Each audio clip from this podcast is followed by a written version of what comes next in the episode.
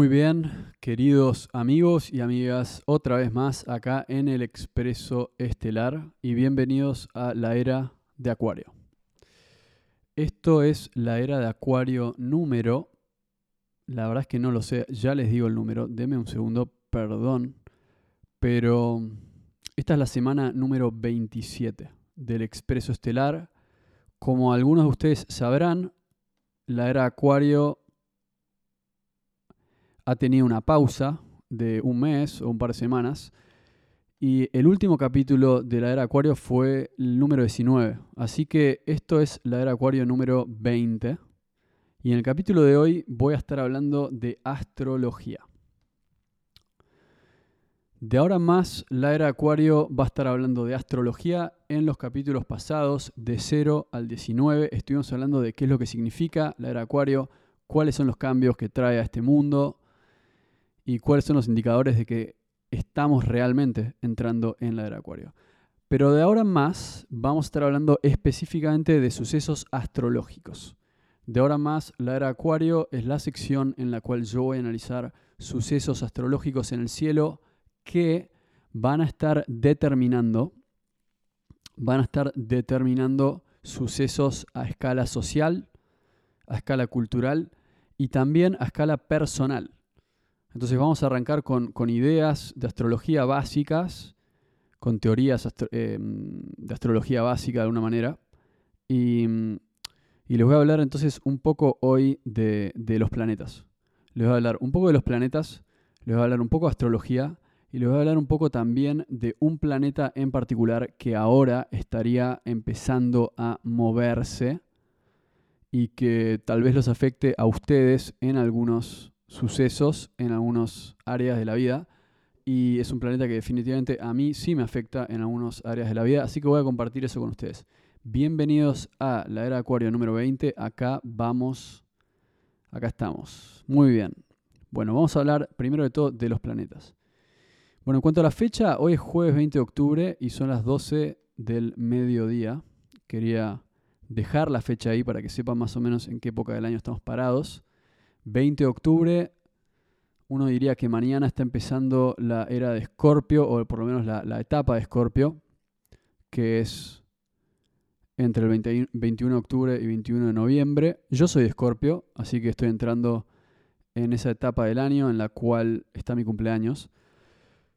Y, y bueno, ¿qué quiere decir eso?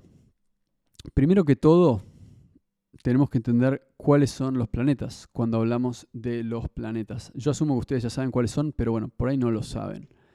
¿Qué tenemos? Tenemos el Sol. Tenemos el Sol, tenemos la Luna, después tenemos Mercurio, Venus y Marte. Después de Marte tenemos Júpiter y Saturno, después tenemos Urano, Neptuno y Plutón. Y como verán, yo los separé en áreas. ¿Cuáles son esos áreas? Los primeros planetas se llaman los planetas personales. Los planetas personales, en realidad yo voy a meter todos estos en la misma bolsa, son cinco. Son el Sol, la Luna, Mercurio, Venus y mm, Marte. Y Marte. Aunque Marte va a quedar separado de, de esos. Marte, si bien es considerado un planeta personal, yo lo voy a separar de los planetas personales y ahora les voy a explicar por qué. Porque este capítulo del día de hoy es sobre Marte. Vamos a hablar de Marte. Pero primero que todo vamos a entender que yo recién dije, estamos entrando en la etapa de Escorpio del año, que básicamente lo que quiere decir es que el Sol está en el signo de Escorpio. Bajo el signo de Escorpio. Hoy está en Libra, a partir de mañana estaría entrando en Escorpio. Y, esto es lo que pasa el 20 o el 21 o el 22 de cada mes, que el Sol cambia de signo el 20, 21, 22 de cada mes. Entonces el 21 es obviamente un día importante de todos los meses. El año astrológico arranca el 21 de marzo y termina el 20 de marzo, ¿no? Obviamente. Em, y, esa es la rueda, esa es la rueda anual astrológica, que no tiene nada que ver con el calendario romano o gregoriano, que es el que usamos nosotros.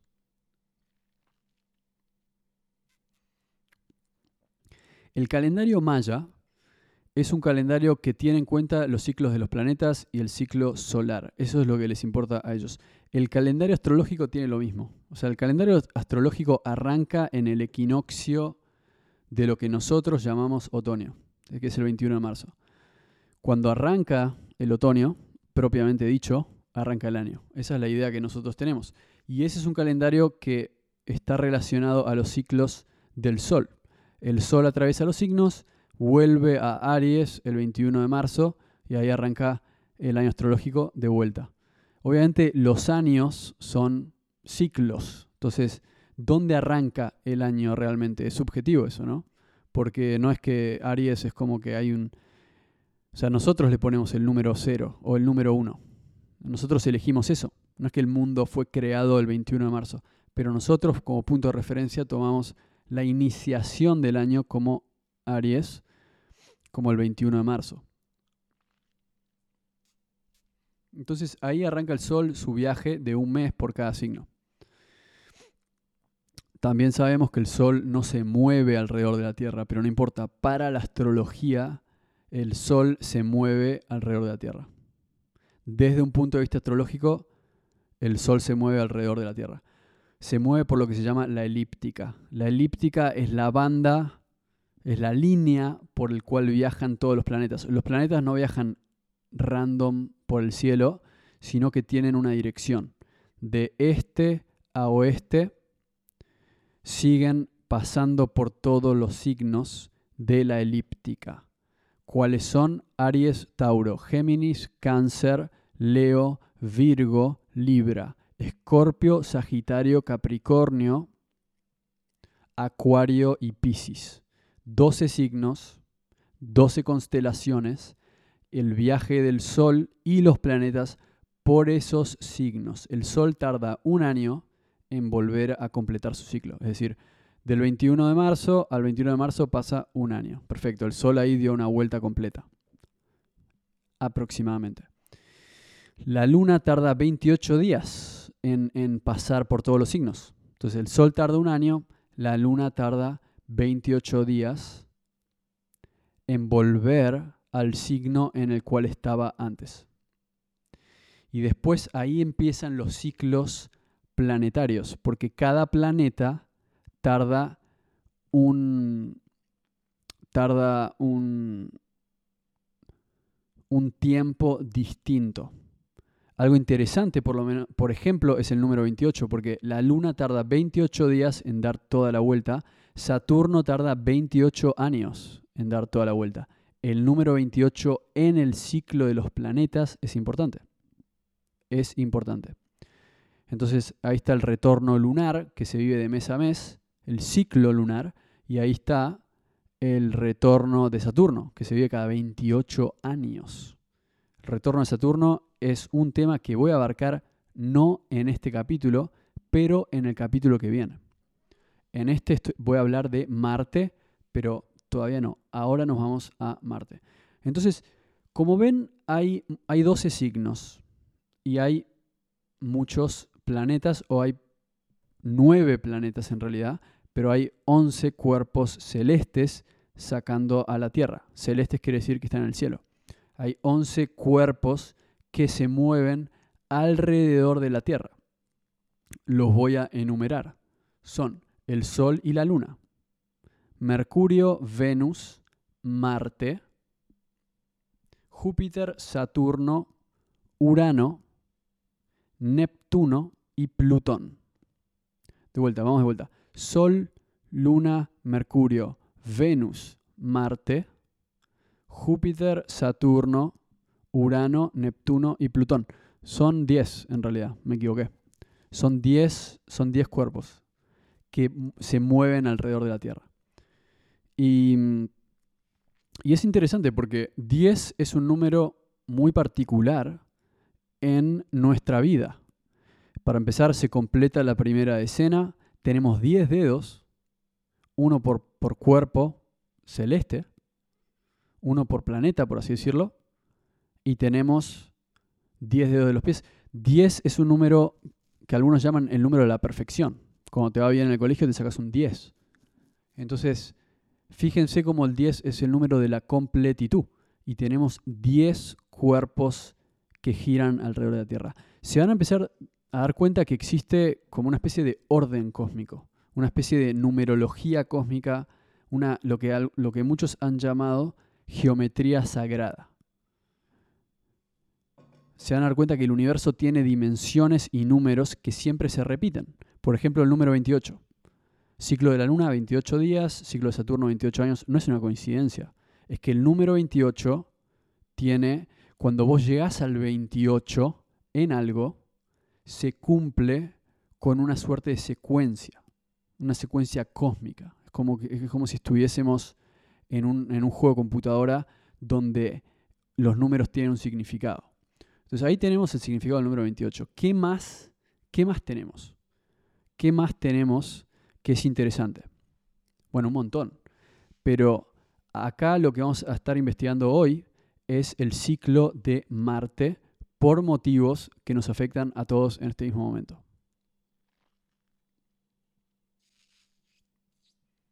Entonces, como dije recién, para ir entendiendo lo básico, hay 12 signos, que son 12 constelaciones, que están en la elíptica. La elíptica es una línea en el cielo por esta línea viajan los planetas. Entonces hay 12 casilleros. Cada signo es un casillero. Es como la rayuela. Y van avanzando por estos casilleros en distintos tiempos. El Sol los completa en un año. La Luna los completa en 28 días. Entonces la Luna se mueve muy rápido. Cada 28 días hace una vuelta entera a todos los signos del zodiaco. Después tenemos Mercurio, que es casi un año. ¿Por qué? Porque Mercurio va muy cerca del Sol, siempre está cerca del Sol, entonces sigue al Sol. Si el Sol tarda un año, Mercurio va a tardar un año más menos un par de días. Em, o algunos días, no sé cuántos en, en realidad. Venus tarda también algo similar en volver a su signo original, en volver al signo en el cual estaba antes. Vamos a decir de vuelta, más menos X, pero va a tardar un año y monedas o menos de un año, en realidad. Entonces, ese, es el tema con Venus, que astrológicamente hablando va a tardar más o menos lo mismo porque, porque Mercurio y Venus siguen al Sol, están muy cerca del Sol. Por eso en los mitos griegos, en las leyendas astrológicas, en las leyendas de Egipto, etc., van a ver que está esta, esta, esta especie de tridente. ¿Cuál es el tridente? El tridente es el Sol, Mercurio y Venus. Mercurio es el planeta em, más rápido, pero al mismo tiempo es el planeta que está asociado a los niños y a la infancia. ¿Por qué? Porque es el planeta más chiquito que está todo el día al lado del Sol. Es como el hijo. Representa a el hijo, de alguna manera. El hijo cuando es un niño. Venus es el planeta de la mujer. La mujer sigue al Sol y en este triángulo lo que se gesta es el Sol como el padre, Venus como la mujer y como la madre y Mercurio el hijo. Entonces, esos tres planetas, yo ya sé que el Sol no es un planeta y que la Luna no es un planeta en términos astronómicos. No hace falta que me corrijan, pero les vamos a decir planetas porque astrológicamente hablando se consideran lo mismo que un planeta, un ente regulatorio de energía. Eso es lo que es. Pero vamos a decirle planetas para mantener la conversación fluida. Eh, no hay diferenciación entre el Sol y Júpiter, etc. Son todos cuerpos celestes. Entonces, Sol, Mercurio y Venus, planetas que van a influenciar mucho a la niñez, a la adolescencia, a la juventud, a los niños, a las mujeres, porque ese triángulo tiene que ver con esas fases iniciales de la vida. Por eso se llaman planetas personales, porque afectan a los individuos. Mercurio, sobre todo en la fase inicial de la vida, Venus en la fase de la adolescencia, la pubertad y, eventualmente aparece Marte. Marte, ¿por qué, por qué los, lo cuento en este orden? Para la gente que por ahí no sabe mucho de astronomía. Primero que todo, porque en el sistema solar tenemos el Sol, después está Mercurio, Después está la luna. Después está... Em, perdón, perdón, vamos de vuelta. Entonces, desde el sol, si vos tuvieses que... Nosotros estamos sentados en la Tierra, ¿no? ¿Y qué es lo que tenemos? ¿Qué es lo que vemos? Lo que vemos es, lo primero que vemos obviamente es el Sol y la Luna, los cuerpos de mayores magnitud. Después vemos a Venus, después Mercurio está bastante más lejos, la verdad, y se ve muy chiquito, pero está cerca del Sol. Y después vemos a Marte, que está del otro lado realmente de la Tierra. Y después está Júpiter, Saturno, y bueno, y después necesitas un telescopio. Pero lo que quiero decir es que hay un orden que es que los planetas internos, que son planetas personales, son la Luna, Mercurio y Venus, porque están entre la Tierra y el Sol. Son hacia adentro, son la primera parte, son lo que nos conecta con lo esencial, que es el Sol. El Sol es nuestro espíritu, es nuestro alma, es nuestro propósito. Entonces, la niñez, Mercurio, que también es el intelecto y un montón de cosas, Venus, que es el planeta de lo femenino, y las emociones en términos de, de bueno, es como una parte del cerebro, ¿no? Hay una parte femenina y una parte masculina, bueno, es la parte femenina. Esas cosas nos van a conectar con el sol, que es como nuestro padre sol, nuestro propósito, el alma, el espíritu, la parte esencial del universo. Pero después, ahí termina un recorrido y arranca el otro recorrido, y ese recorrido no es hacia el sol, que es la fuente de todo, o por lo menos la fuente de la luz ahí arranca el otro recorrido que es hacia el espacio exterior, hacia, hacia el misterio, hacia la oscuridad, que es básicamente lo que quiere decir es que nosotros nos convertimos en luz hacia el espacio exterior. Básicamente es una metáfora que lo que quiere decir es que todos los otros planetas van a tener que ver en cómo uno manifiesta su luz, que es la luz del sol, hacia el espacio exterior, que es el resto del mundo básicamente. Cuando hablamos de planetas internos como Venus y Mercurio, estamos hablando de cómo nosotros nos conectamos con la fuente. Cuando hablamos de Marte, Júpiter, Saturno y el resto de los planetas, estamos hablando de cómo nosotros manifestamos nuestros conocimientos hacia la oscuridad, hacia el resto del mundo. Marte es el primer planeta que está en el camino al espacio exterior. Todos los otros planetas están en camino hacia el Sol. Marte es el primer planeta que está más allá, que está más frío que la Tierra, que, que, no está adentro de la protección, por así decirlo. Está fuera. Está fuera de lo que conocemos. Marte es el primer planeta que está del otro lado. Y Marte es una contraposición a Venus, porque Venus es, la mujer, es el área femenina y Marte es justamente lo contrario, que es el área masculina, es el cerebro masculino, eh, la parte de la conquista y es el planeta asociado con la guerra. Eso es lo que necesitamos saber de Marte. Los ciclos de Marte duran dos años, o sea, tardan dos años y, y algo, de vuelta esto no es 100% perfecto, pero tardan años, que serían dos en este caso, para volver a su lugar inicial.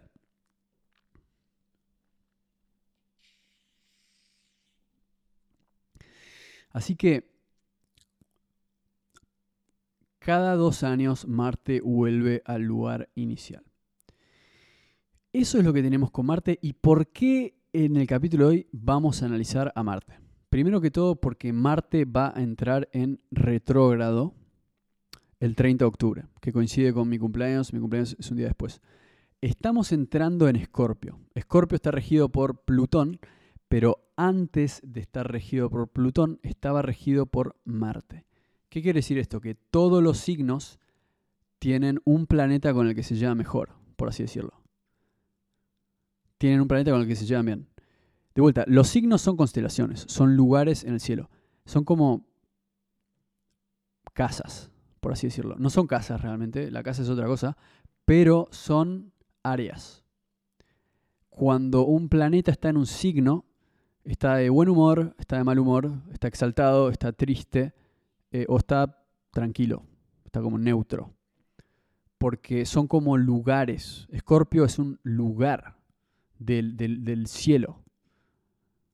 Escorpio es un lugar de la vida. Escorpio es una parte del viaje del sol. Aries también. Em, Virgo también. Acuario también. Son todos lugares. Entonces, cuando Marte está en Escorpio, se siente de cierta forma, porque en ese lugar se siente mejor. Y en Aries por ahí se siente mejor, eh, y en otros lugares se siente distinto. ¿Por qué? Porque es muy simple. Es como, ¿qué pasa cuando Messi está en una cancha de fútbol? Bueno, Messi, cuando está en una cancha de fútbol, se va a sentir como en casa. ¿Qué pasa cuando Messi está en un evento social? Porque su mujer le dice, dale, siempre nos quedamos en casa viendo películas, siempre te quedas jugando, te quedas jugando a la play con el Kun Agüero y, nada. Tipo, la verdad que yo tengo una amiga que hace una comida, van a estar todas las mujeres, van a estar todos vestidos, hay que vestirse bien. Y Messi obviamente dice, qué paja este programa, qué paja, me da una paja increíble, pero tengo que ir porque no me queda otra, es, es mi mujer, o sea, a veces hay que poner un poco.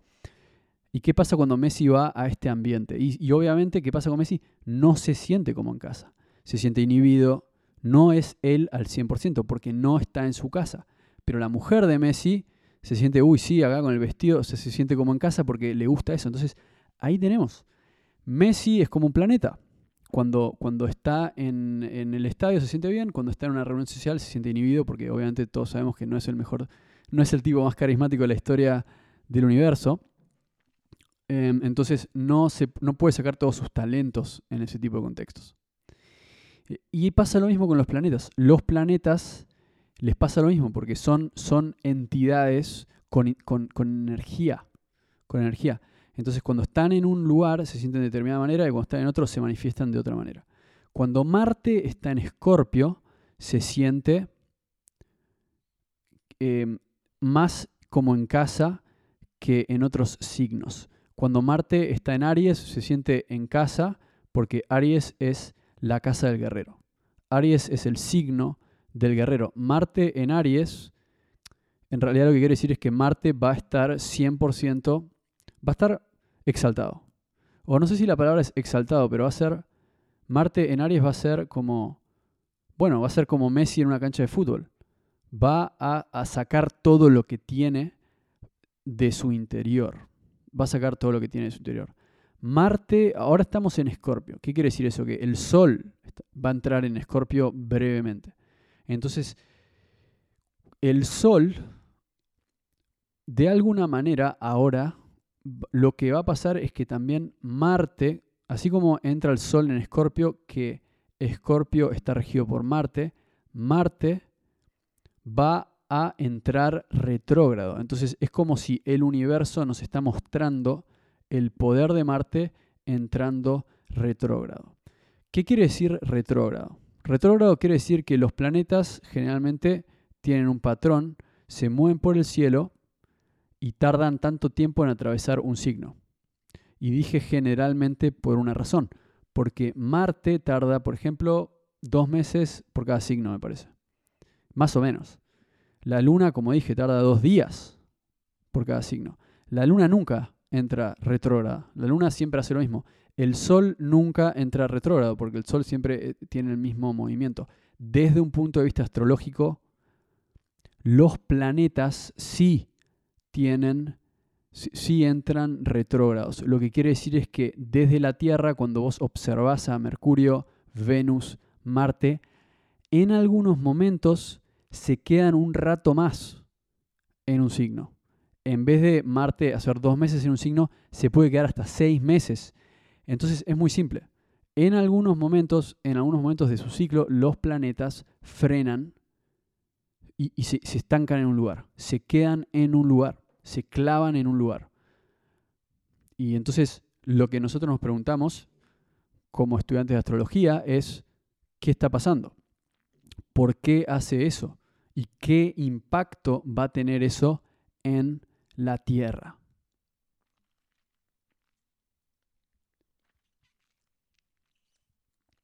Lo que yo hago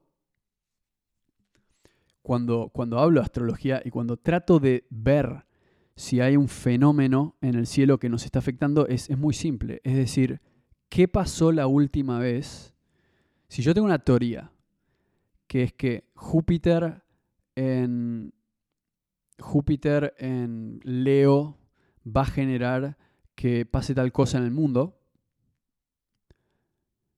Entonces, ¿qué voy a hacer? Voy a decir, ¿qué pasó la última vez que Júpiter estuvo en Leo? Y voy a ver qué pasó ahí. Y después voy a decir qué pasó la última, la otra vez que Júpiter estuvo en Leo. Y si hay cosas que se repiten, voy a decir, esto ya no es una teoría, esto es una afirmación. Porque si cada vez que Júpiter se pone en Leo, em, salen las mejores películas del mundo, no sé, es un ejemplo, entonces es como que digo, bueno, cada vez que Júpiter se pone en Leo hay más posibilidades de que salgan buenas películas. Porque es una observación científica a esta altura. Entonces yo lo que digo es, ¿por qué yo le doy bola al hecho de que Marte, Marte se ponga retrógrado? Para empezar, porque sé lo que pasó la última vez que se puso retrógrado Marte. Entonces puedo empezar a ver qué va a pasar ahora. Y, Marte es el planeta de la guerra así como, como es importante para todo el mundo esto, a mí me afecta personalmente. Primero porque Sol entra en Escorpio, se viene mi cumpleaños, Marte se mueve retrógrado un día antes de mi cumpleaños, 30 de octubre. Y no es solo eso, sino que Marte se pone retrógrado en Géminis, que Géminis es a donde yo tengo a Marte. Entonces, para mí es, es una importancia doble. Quiere decir que Marte está volviendo a empezar su ciclo. Por lo cual, voy a tener algún tipo de, de sensación de que se termina un ciclo y de que arranca otro ciclo en cierto área de la vida, que es básicamente el área de la acción, el área de la masculinidad, el área del deseo. Cierra un ciclo, arranca un nuevo ciclo en ese área. Pero eso no es algo que le está pasando a todo el mundo ahora, me está pasando a mí, porque tengo Marte en Géminis. Lo que sí tenés que saber vos es que tenés que ir a tu carta astral, tu carta natal, ver dónde está Marte en tu carta y decir cuándo va a ser la próxima vez que Marte vuelve a su lugar inicial y empieza un nuevo ciclo. Y ahí te vas a dar cuenta, ahí te va a pasar lo mismo que a mí me va a pasar ahora, que es que se cierra un ciclo y se, abre otro en términos de el deseo y en términos de lo que uno quiere conquistar, porque Marte es, Marte es el, el Dios de la conquista. ¿no? Entonces, eso es algo personal, pero Marte es el Dios de la guerra. Y muy interesantemente, los romanos, que adoraban a Marte, evidentemente, entre otros dioses, cuando Marte tenía ciertas, cuando aparecía Marte, Marte tenía ciertas connotaciones y ciertas, de alguna manera uno podía deducir qué es lo que eso significaba. De vuelta, la astrología para mí es, para algunas personas es una ciencia rígida, para mí es una ciencia, pero al mismo tiempo es, yo doy mis opiniones, yo me gusta interpretar lo que veo en el cielo y usar cosas que aprendí, que me parece que hay astrólogos que saben muchísimo más que yo, pero también me gusta ver qué es lo que yo traigo a la mesa. Entonces, Marte, que Marte es el signo de la guerra y demás, eso no lo inventé yo, claramente. Pero ¿qué es lo que yo traigo a la mesa? Y lo que yo pienso es, cada vez que yo vi a Marte, ¿qué es lo, ¿cuáles fueron mis deducciones?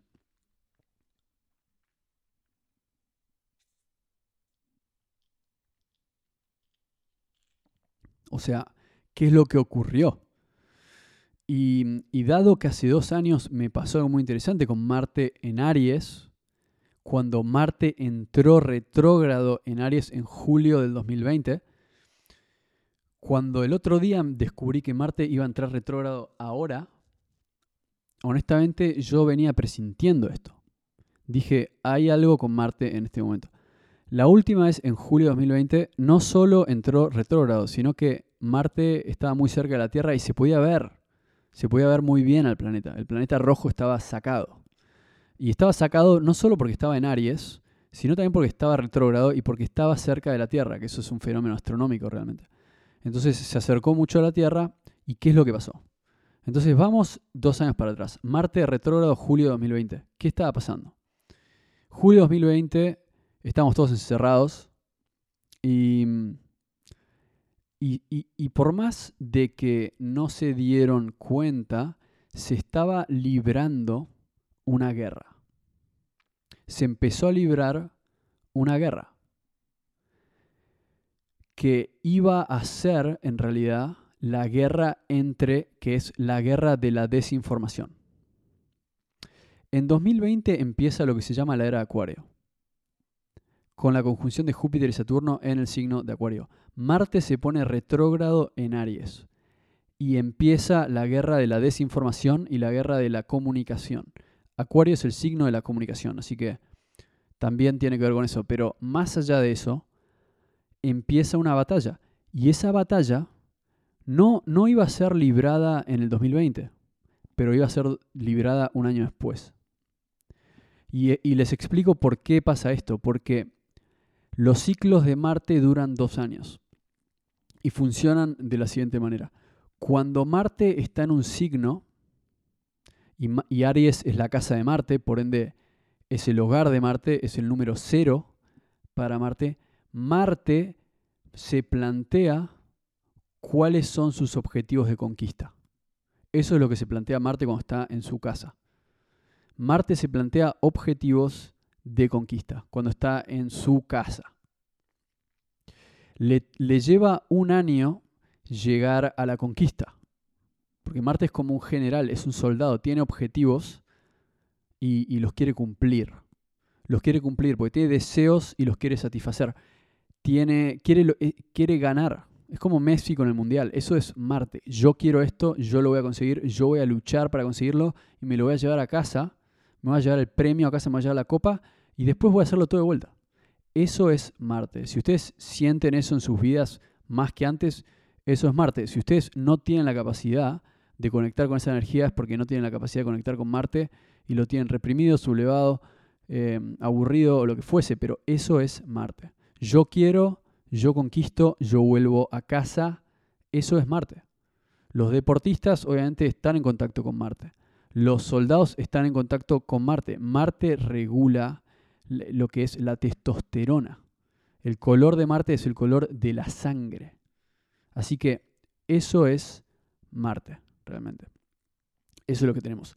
Marte, color rojo, color del mineral hierro. Hierro, algo que se utiliza para hacer armas hierro, em, signo de la guerra, y también, de la también si no tenés hierro en tu sangre, te falta, te falta hierro, eh, eh, tenés anemia, entonces tenés que comer carne. Entonces, ¿se dan cuenta? Marte es el signo de todas esas cosas que uno diría, wow, eso es, eso es muy como, que uno asociaría con, lo masculino, ¿no? Como ganar la guerra, eh, ganar el partido, comerte un buen asado, los machos, eso, eso es Marte, eso es Marte. Entonces, ¿qué pasó cuando Marte estuvo en Aries? Bueno, primero que todo estaba en su casa, así que estaba, estaba bien, estaba bajo control, pero lo que pasó fue que estaba retrógrado, entonces estuvo muchos meses en Aries. Pero ¿qué pasó en ese momento? Y lo que, lo que pasó fue que se planteó una guerra. Se planteó una guerra. Se empezó a preparar una guerra en ese momento. Y obviamente, como digo, esa guerra no es que se libró en ese momento. Pero esa guerra se libró un año después. ¿Cuál fue la guerra? Y fue la guerra de la pandemia. Fue la guerra de la vacuna. Fue la guerra de la vacuna. Fue la guerra de la desinformación. Entonces, a ver si siguen conmigo. Julio de 2020. Marte entra en retrógrado por distintas alineaciones también pasan otras cosas, pero lo que pasa en ese momento es que todavía no está la vacuna. Todavía no está. Todavía no está la vacuna, todavía los gobiernos no saben qué hacer, pero sí empieza a aumentar el tema de los casos de COVID y todavía no hay mucha gente que está en contra de esto porque es muy nuevo. Entonces no sabemos lo que va a pasar, pero sí está empezando a gestarse algo. Marte entra en Aries, y hay una situación adversa que se empieza a estirar. Marte entra retrógrado cada dos años. Hay que acordarse de esto, ciclos de dos años. Entonces empieza a hablarse del COVID y empieza a hablarse de la vacuna. Entonces, ¿quiénes son los que están ganando esta batalla? Los gobiernos. Los gobiernos, las farmacéuticas empiezan a ganar esta batalla. Empiezan a ser los que e, ellos empiezan la guerra porque sale el virus, pero el gobierno dice, ahora vos quédate en tu casa y nosotros vamos a manejar la información. Nosotros vamos a decir qué es lo que hay que hacer. Y la gente dice, bueno, está bien. Vamos a hacer fast forward un año. ¿Qué pasa con eso? Bueno, en el camino, vamos a diciembre de 2021. ¿Qué está pasando? En Canadá hay protestas contra las, las restricciones. En Canadá y en Estados Unidos hay protestas contra la vacuna.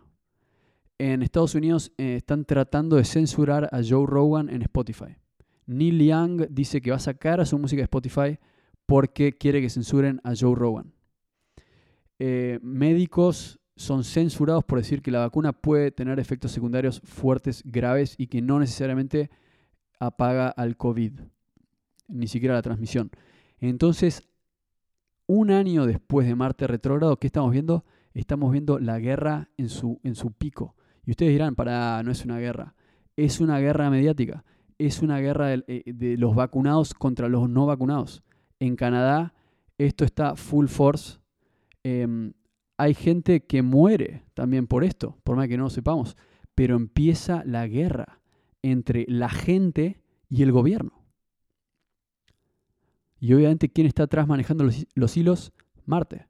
Marte está en el pico de su ciclo diciendo, esto es lo que a mí me gusta, yo quiero guerra. Marte regula la guerra y, es un planeta de la guerra. Entonces, la humanidad lo sigue. Entonces tenemos en el pico del ciclo, tenemos, que es más, que, sería con Marte en Libra, Marte en Virgo, Marte en Escorpio, por esa parte, ¿no? Eh, que es la oposición al, al, objetivo inicial. Tenemos el desenlace, tenemos la guerra full force. Bueno, fast forward un año más. Volvamos Marte en Aries en 2022. Se cumple el ciclo. Marte en Aries 2022, yo la verdad es que no tengo la fecha correcta. Hoy es jueves 20 de octubre, Marte está en Géminis, Aries está a dos signos. Voy a decir que la última vez que Marte estuvo en Aries, voy a tratar de buscarlo igual pero me lo voy a tirar, voy a, tirar a pegar. Para mí, Marte estuvo en Aries hace cuatro meses. Em, tiene que haber sido en... Tiene que haber sido, por ejemplo, en agosto o junio, julio. Entonces Marte debe haber estado en Aries de vuelta en esa época. Ahora lo voy a corroborar con, una página de internet. Pero el punto es que Marte, vamos a poner el 6 de julio del 2022, a ver en dónde estaba Marte.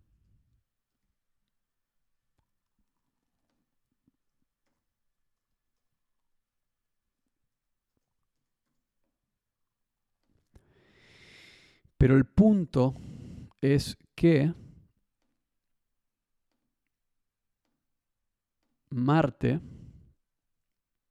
cuando vuelve a Aries, lo que vemos es la finalización.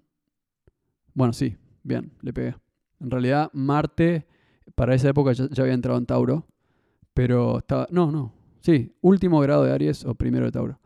Así que estaba, está bien, estaba ahí. ¿Y cuál es el punto acá? Es que Marte tardó dos años en, en, desde en ese ciclo de dos años, lo que pasó es que no, o sea, estábamos encerrados en nuestras casas, encerrados. Un año después, el gobierno te está diciendo, si vos querés salir al mundo, te tenés que vacunar. Si vos querés viajar a Canadá, te tenés que vacunar. Si vos querés ir al supermercado, te tenés que vacunar. Eso es lo que querían, realmente. Eso es lo que querían las farmacéuticas. Eso es lo que quería el gobierno. Y la gente en Canadá, en Estados Unidos, empiezan las protestas contra los gobiernos, contra Bill Gates, contra las farmacéuticas, porque empiezan a decir, yo no me quiero meter esa vacuna en mi cuerpo. Y eso es guerra. Eso es guerra a través de protestas, porque hoy en día no podés hacer una guerra contra el gobierno porque te van a caer a tiros, porque tienen todas las armas. La única manera de hacer una guerra es a través de la protesta, a través de la comunicación. Joe Rogan, Alex Jones exponen información. ¿Y qué pasó la semana pasada con Pfizer revelando que las vacunas no frenan la transmisión? El fin de la guerra. Ya está.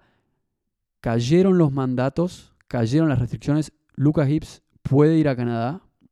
Se ganó. Se ganó la guerra aquellos que no se vacunaron finalmente obtuvieron lo que ellos querían, que era salir de sus casas, poder viajar, poder volver a trabajar sin vacunarse.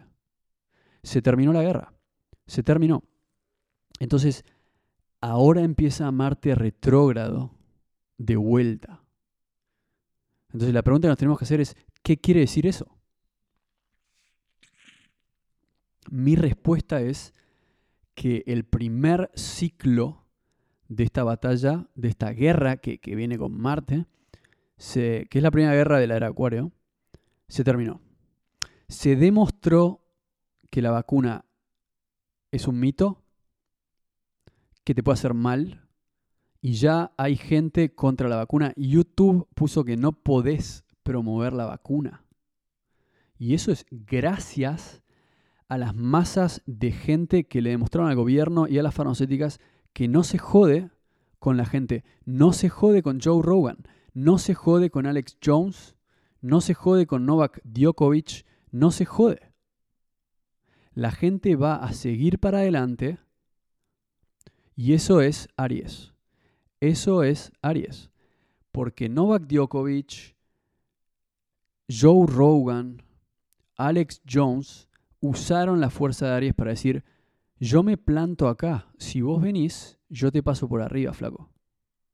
Vos venís a decirme que yo me tengo que vacunar, yo te voy a decir, ya sabes a dónde metértela.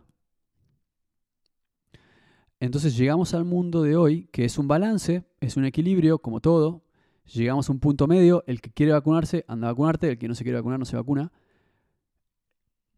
Y, esto es básicamente lo único que pasó, es que Marte generó todo esto. Marte en Aries, retrógrado, boom. Ya está. Termina el ciclo.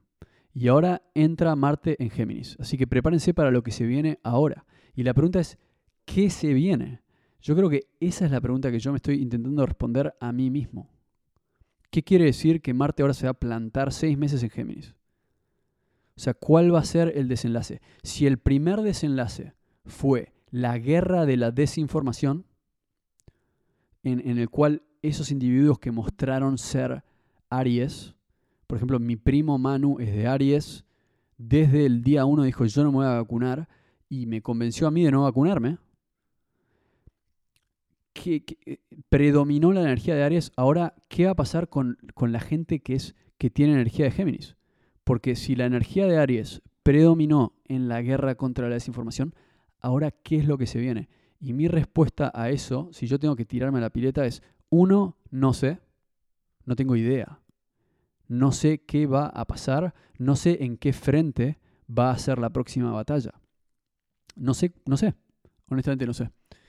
Em, ¿En qué frente va a ser la próxima batalla? No tengo idea. Para mí, una teoría es que la última vez se ganó la batalla contra las farmacéuticas.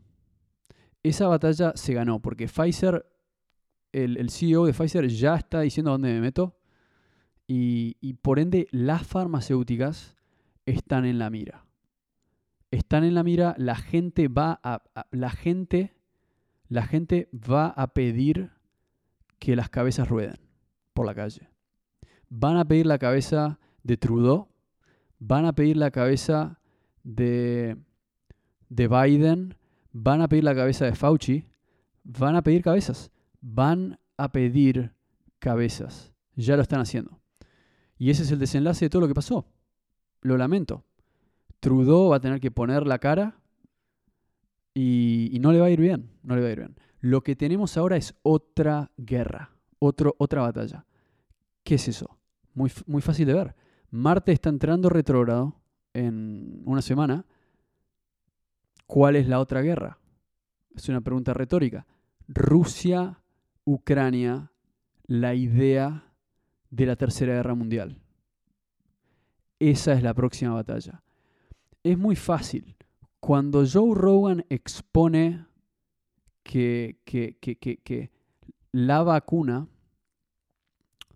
tiene efectos secundarios y que Peter McCullough demuestra en su programa y en otras charlas que, que no solo te puede hacer mal, pero que aparte hay muchísimas curas para el COVID, ese mismo día, a la misma hora, sale el primer artículo que dice, Rusia está en guerra con Ucrania, ¿qué vamos a hacer? Ustedes dirán, es una tremenda coincidencia. Yo voy a decir, no hay coincidencias en la guerra de la desinformación. No es una coincidencia. Ese artículo sale porque el gobierno de los Estados Unidos, el Foro Económico Mundial, la Organización Mundial de la Salud, sabe, sabe que ya perdió. Y dicen, ¿cómo hacemos ahora? Y lo primero que dicen es, de ahora en más, no vamos a hablar más del COVID. Vamos a empezar a soltar el tema de a poco. Vamos a empezar a escaparnos de acá de a poquito, mientras a la gente que se vacunó, que son la gente que realmente no cuestiona nada, o sea, no todos, no, es algo personal acá, ¿eh? es, lo que quiero decir es, el grueso de la gente que, toma la vacuna generalmente ha sido gente que no se cuestiona mucho que tenía la vacuna. Yo conozco mucha gente que se vacunó y después me dijo, yo pienso igual que vos, pero en el momento siento que no tenía una opción. Lo cual lo entiendo muy bien. Y yo creo que esa gente hoy va a estar diciendo, sabes que tenés un punto, hay que cuestionarse más las cosas. Y yo me lo cuestioné, pero, pero actué de esa manera. Pero después hay gente que honestamente no le importa. Le decís, ¿vos sabías que la vacuna no previene la transmisión? no importa. O sea, no importa, viste, las farmacéuticas nos quieren, nos cuidan, los gobiernos nos recontra cuidan y se equivocaron, fue un error humano. Eso es lo que piensan algunas personas. Está bien, pueden pensar lo que quieran.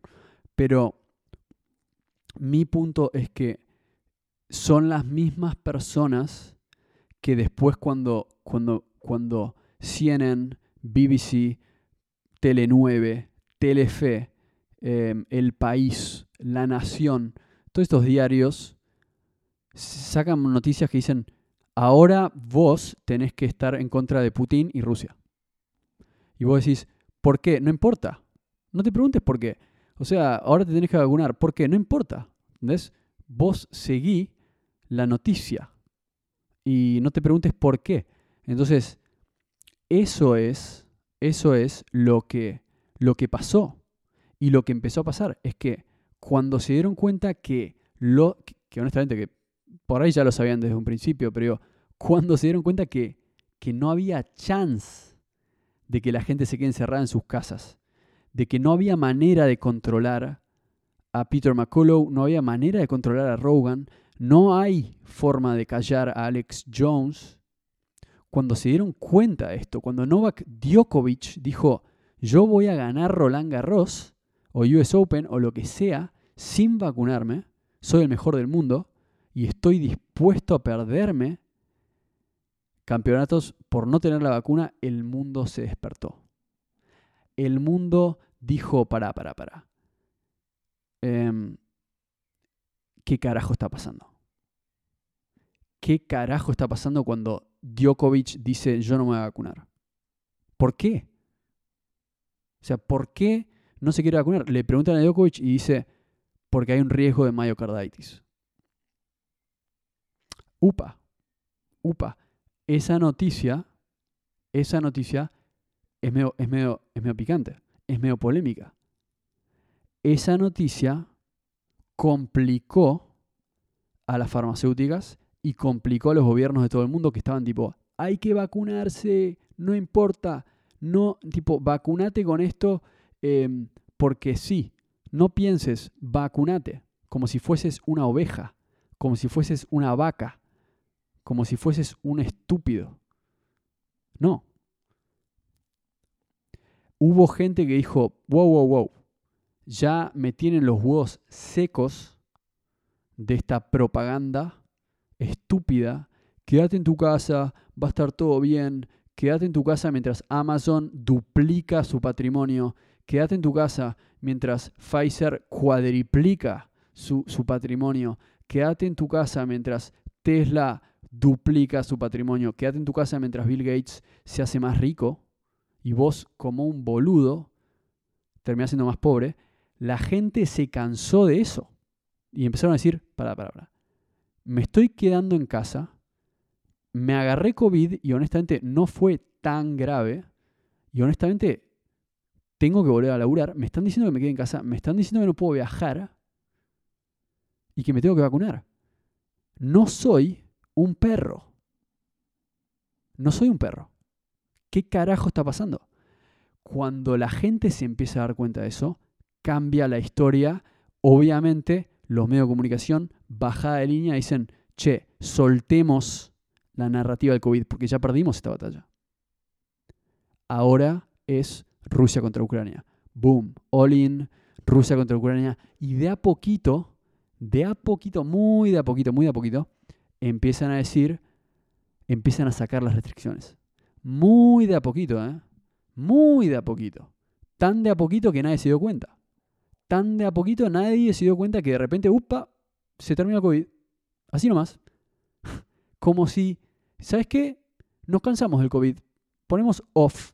No se enferma más nadie. Listo. Listo. Dejamos de hablar de la vacuna. Ya está. Listo. Justo cuando empieza a salir data de que la vacuna no necesariamente funciona, boom, no hablamos más de la vacuna. Ya está. Hablamos de Rusia y Ucrania. ¡Wow! Eso es lo que se llama un escape hermoso. Un escape divino. Eso se llama un escape divino. Eso se llama un truco. Eso se llama ilusionismo. Así se llama. Los magos, cuando tienen que encontrar una salida, encuentran una salida. Y eso es una salida perfecta. Así se llama. Una salida perfecta de un problema. Eso es lo que es Rusia contra Ucrania. Entonces, el punto de todo esto, porque medio que me estoy yendo a hablar de política, Comando Águila Lunar me está llamando. El punto es que entiendan que en el ciclo cósmico universal, la guerra es simplemente un área de la vida. Marte regula la guerra y son ciclos de dos años. Cada dos años hay una guerra interna, que cada uno tiene que resolver por su cuenta, pero también hay una guerra externa, es el marco político y social. En el 2020 nace la guerra de la desinformación. Están los COVID, los anti-vax y los vacunados. Y se empieza a generar una guerra. Es una guerra ideológica, pero es una guerra. Los no vacunados fueron criticados, fueron restringidos, no los dejaban viajar, no los dejaron laburar y los vacunados gozaron de esos beneficios por ese momento. Esa guerra se terminó. Se terminó porque las vacunas están ahí, el que quiere se vacuna, el que quiere no. Ya hay información. No lograron censurar a Rogan, perdieron. Ya está, se terminó. Y obviamente los, los que no se vacunaron también perdieron muchas cosas. Perdieron su trabajo, perdieron oportunidades económicas, perdieron oportunidades de ver a su familia en otros países hubo gente que murió y que, mm, que murió, digamos, no por, por no haber tomado la vacuna, digo, murió, qué sé yo, por ejemplo, hubo gente que no pudo viajar para enterrar a su familia por no tener una, vacuna. Eso es discriminación, pero bueno, ok, a nadie le importa. A nadie le importó en su momento que fuese así. Porque era más importante cuidarse de un virus que de repente, por arte de magia, desapareció del mundo. Y es como, bueno, sí, COVID. Rusia contra Ucrania. Ojo con eso, ¿eh? Que el año pasado nadie le importaba, pero ahora, no, no, no. Ucrania y Rusia es más importante que el COVID. Ah, o sea que yo no pude viajar a enterrar a mi abuelo por COVID y ahora de repente, sí, sí, no, olvídate de eso, ya está. Rusia contra Ucrania. Me chupa un huevo Rusia, me chupa un huevo Ucrania. ¿Qué onda estas restricciones que arruinaron la economía? Esa es la pregunta. Y eso es lo que está pasando hoy en día CEO de Pfizer es investigado, no apareció, lo van a investigar, lo van a ir a buscar. Primer ministro Trudeau de Canadá va a pagar la cuenta, lo van a ir a buscar, no lo, lo van a ir a buscar, lo van a ir a buscar. Y eso es lo que está pasando hoy. Entonces, se termina una parte de la guerra, arranca otra. ¿A dónde vamos con esta guerra? Bueno, si yo tengo que decir a dónde vamos, es, eso, es prepárense, esta, esta, esta, esta historia de Rusia contra Ucrania va a subir, Marte se está preparando para la batalla ahora en Géminis, en Géminis, o sea que lo que va a predominar ahora es la inteligencia, la estrategia, y agárrense por acá les tiro la primicia que solo viene para aquellos que escuchan podcasts de una hora y media en, el Expreso Estelar. Esto es para ustedes que llegaron hasta acá. No, sé cuánta gente va a escuchar esto, pero el que lo escucha se va a beneficiar de haber escuchado esta primicia, porque se viene con todo. Esta primicia es la aposta. ¿Qué va a predominar estos próximos dos años? Los últimos años lo que predominó en la guerra, en la batalla contra los medios masivos de contaminación, lo que predominó fue la gente que fue testaruda. La gente que dijo, no, no, no, no, no, no, no, yo te paso por arriba con un tren. Eso fue la clave. Eso fue la clave.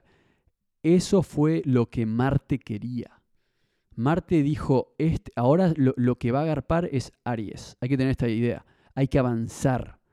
Hay que ser un tren y tenés que ser individualista. Eso es lo que agarpó estos últimos dos años.